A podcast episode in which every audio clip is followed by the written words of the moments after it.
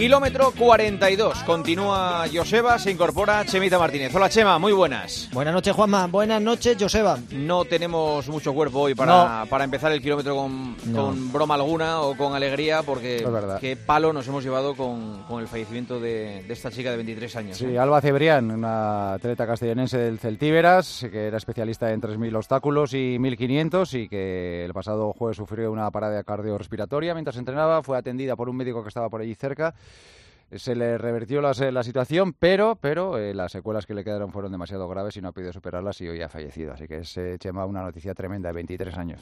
Joder, tan jovencilla, o sea, una pena y, fíjate eh, que siempre hablamos de la importancia de hacerse un reconocimiento para el caso que puedas tener algún mínimo problema o alguna, alguna cariopatía o algo que te pueda, pues eso, en algún momento desencadenar una cosa de este tipo, pues nosotros aquí siempre lo decimos, pero bueno, hay veces que ocurren y que bueno que se va en este caso la vida de una, de una niña todavía 23 años con todo un futuro por delante medio fondista haciendo 3.000 obstáculos también hacía trail o sea que, que, bueno hoy un día un poquito triste y desde aquí pues mandar un, a toda la familia atlética a toda su familia pues un, fuerte abrazo y, y, nuestro más sentido pésame. Sí señor no podemos hacer mucho más y estas noticias nunca te gusta decirlas, ¿no? Pero, pero desgraciadamente ocurren. Sí, y también ha fallecido Sam Barber, que fue el oro mundial en pértiga en, en Pekín 2015 a los 29 años. ¿eh? Vaya arranque de Sí, sí, además eh, no, no se sabe por qué, ha aparecido muerto directamente, o sea que son cosas que, te dejan fríos, pero bueno. Uy, tan jóvenes, ¿eh? Porque fíjate, eh,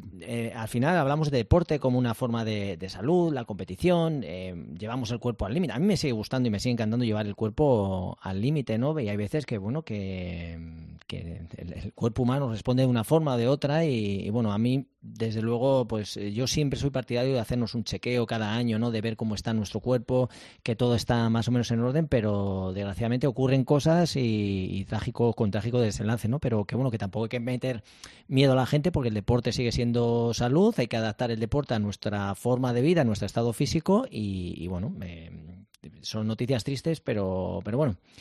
Bueno, vamos al, tema de hoy, que es el tema de petición del oyente Juanma Castaño. Bueno, es que eh, tengo curiosidad de saber si realmente tiene buenos efectos para la práctica deportiva y para la vida en general el asunto de la meditación. Sé que no es un tema nuevo, ya llevamos muchos años con mucha gente que medita, pero llevo haciéndolo ahí un par de semanas, un par de días a la semana, así que hay que hacerlo más y tal.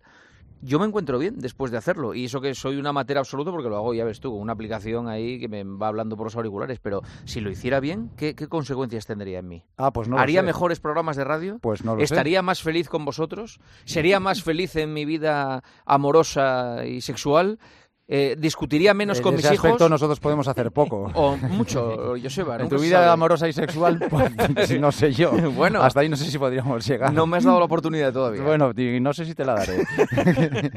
que vamos a hablar con, con un auténtico experto en esto. A ver, cuando hablamos de meditación, que no piense la gente que vamos a hablar con un monje budista que está en un eh, monasterio ¿Ah, del Tíbet. No, no, vamos a hablar con con una persona que no es ningún piernas, que es Luis Pablo García Coronado, que lleva 25 años trabajando como fisioterapeuta en el Hospital de la Paz, además de en una clínica privada, etcétera, etcétera, pero que además tiene mucha práctica deportiva porque tiene 2.38 en maratón y ha corrido un Ultraman durante 35 horas. O sea, que sabe perfectamente lo que es eh, la práctica del deporte de kilómetro 42 total. Total, total, sí señor. Y que se dedica además a la, meditación y que sabe cuáles son las ventajas de, hacer meditación. Bueno, pues... Eh, todo tuyo. Vamos a hablar con él. Luis Pablo, muy buenas.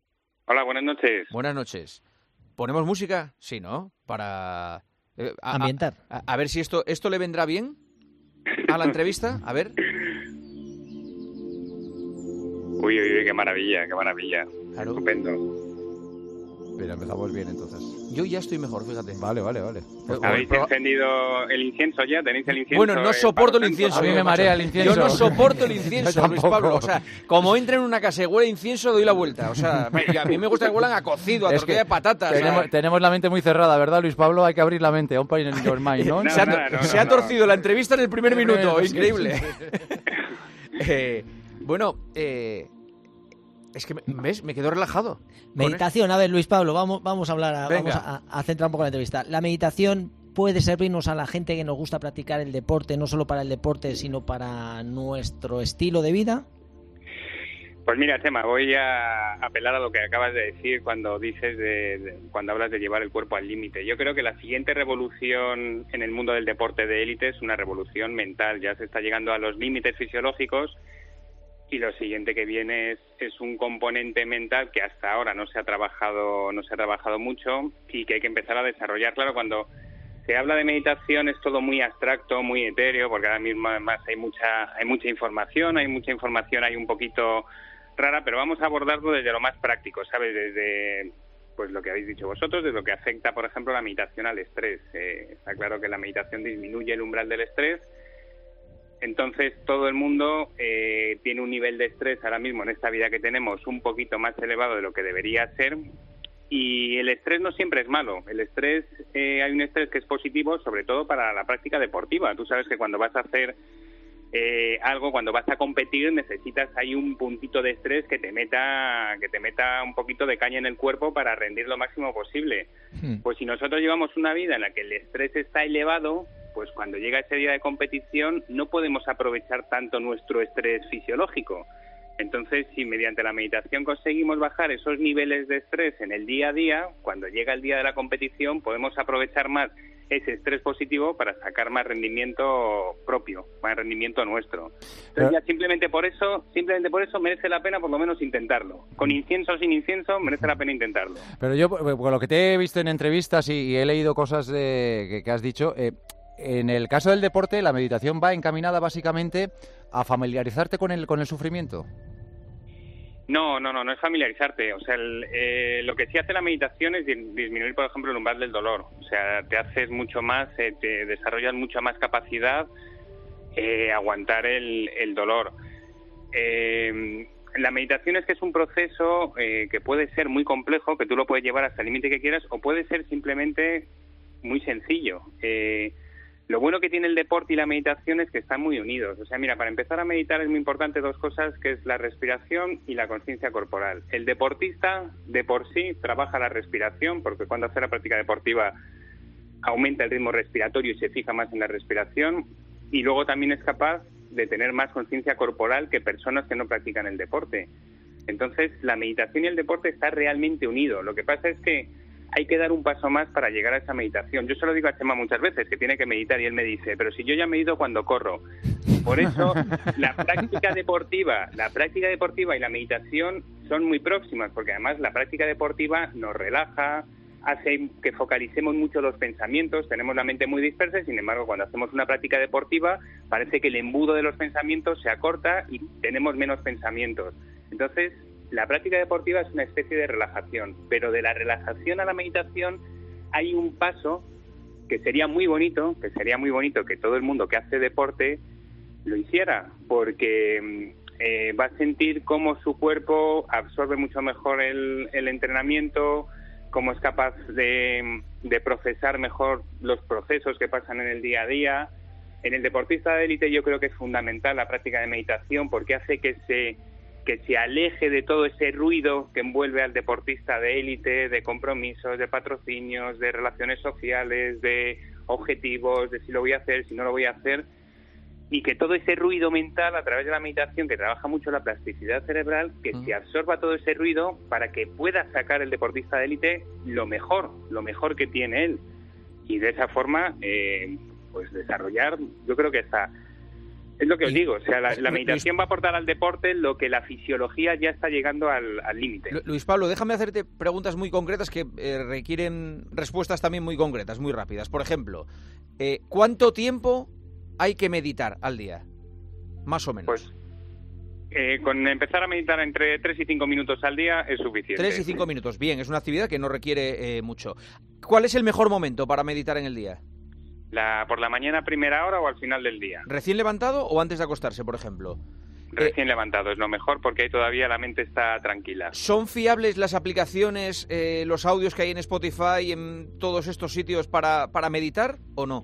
Esos son relajaciones, no son meditación. La meditación es en silencio, pero todo eso ayuda a llegar a la meditación. Vale. Eh, ¿Hay que descansar algún día de la semana o si lo hace los siete días mejor que hacer los seis o cinco? Si lo hace los siete días y dos o tres veces al día, mejor. Caramba. Qué bueno.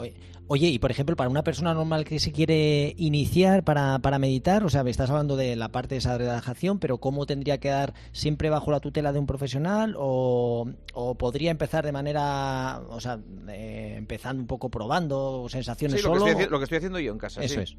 Sí, se puede empezar. O sea, la meditación se lleva practicando desde hace miles de años, entonces no hace falta hacerla con nadie. Lo único que hay que hacer, mira, yo lo primero que recomiendo, la mejor aplicación es eh, las alarmas del teléfono. O sea, ponerte una alarma todos los días a una hora para que cuando suene la alarma, parar lo que estés haciendo y decir ahora tres, cinco minutos para simplemente es un tiempo de estar tranquilo, sentado, eh, no intentar dejar la mente en blanco, sino simplemente observar los pensamientos que tienes por la cabeza. Te puedes preparar un café y observar la taza de café, el humo, el aroma.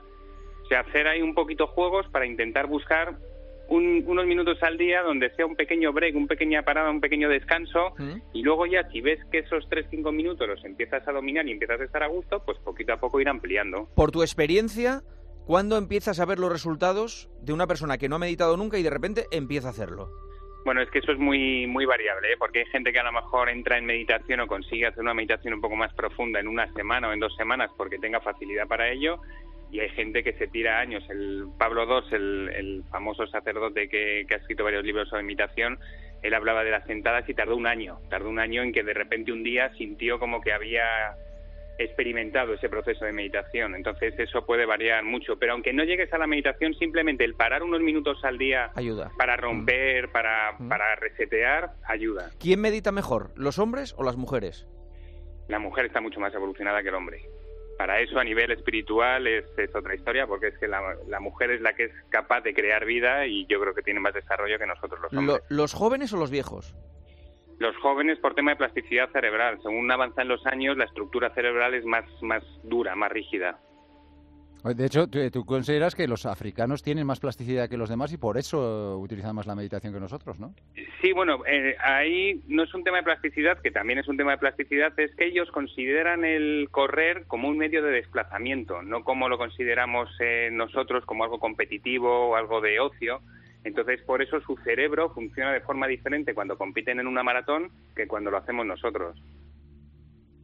Oye, lo, cierto es que está bastante, hay bastante ciencia ya sobre la meditación puede parecer que es algo, pues eso, de, unos cuantos, no iba a decir zumbaos, ¿no? De, alguien que lo puede practicar, pero que es algo que tiene bastante ciencia. Lo dicho, ya, hombre, lo he dicho, porque también digo que yo estoy un poco porque tú conoces a Luis Pablo de, la vida, ¿no? Tú conoces a Luis Pablo No, además Luis Pablo ya me conoce y porque yo me lo, cuando hablo con él y me lo dice, yo digo, yo es que cuando conecto conmigo y en los momentos esos de reflexión que, miro todo, es cuando estoy corriendo, realmente cuando consigo ese punto de conexión. Lo que dice Luis Pablo, parar cinco minutos, que parece que, tú, que dices, eso no es nada es muchísimo tiempo. O sea, cinco minutos sin hacer absolutamente nada más que dedicados a, tu mente, a tu cabeza. Ordenar las cosas. Es mucho más de lo que parece.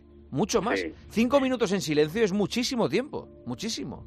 Sí, pero a la gente, a mí yo intento ayudar a meditar a mucha gente, me viene, hago meditaciones con gente para, para que sientan esa primera meditación y lo ponemos como tarea. A partir de ahora te veo en una semana, cinco minutos, Luego a la semana, ¿lo has hecho? Uy, es que se me ha olvidado, es que lo dejé, es que no tenía momento, ya lo dejé para mañana, para el día siguiente.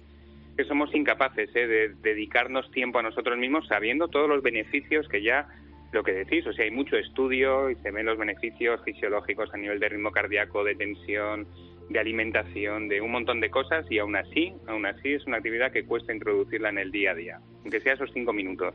Luis Pablo, pues esto... Oye, a mí me están entrando unas ganas de hacerlo. Y a mí me ha convencido más, pues ¿eh? Escucha una cosa. Eh, Oye, vamos, Luis Pablo, te vamos a ver un día. Pruébalo, claro. Te vamos a ver Chema y yo. ¿Y por qué yo no? Porque tú ya lo haces. No, coño, pero yo lo hago a nivel amateur. Yo quiero que, que me guíe un profesional de verdad. Es ah, que, pues quiero aprender a hacerlo de verdad. ¿Pero vamos los tres juntos o tenemos que ir por separado? Por separado, mejor. Yo No, los tres juntos también podéis. ¿eh? Hacemos ahí una meditación.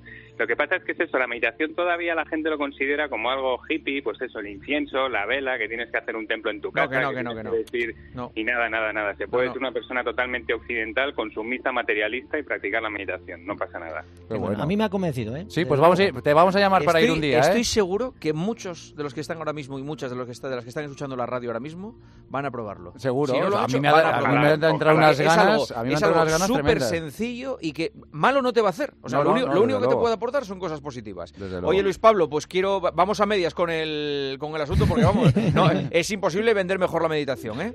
Maravilloso, maravilloso. Me habéis, me habéis hecho la persona más feliz del mundo en este momento. Muy bien, un abrazo, gracias. Un abrazo. Muchas gracias. hasta Gracias. Bueno, pues eh, sube la música, por favor. sube Ya la no vamos ni a hacer preguntas hoy, ¿eh? ya la semana que viene. Es una maravilla. Claro. Es que ahora que, que pro- no procede Ahora nada. nos vamos ya. Chema, Yo estoy medio dormido ya, ¿eh? hasta la semana Con- que no, estoy concentrado, estoy concentrado. Hasta la semana que viene en el kilómetro 42, Chema. Buenas noches, compañeros. Buenas Adiós, noches. guapo. Joseba, Adiós. hasta la semana que Hasta viene. mañana. Adiós. Hasta aquí el kilómetro.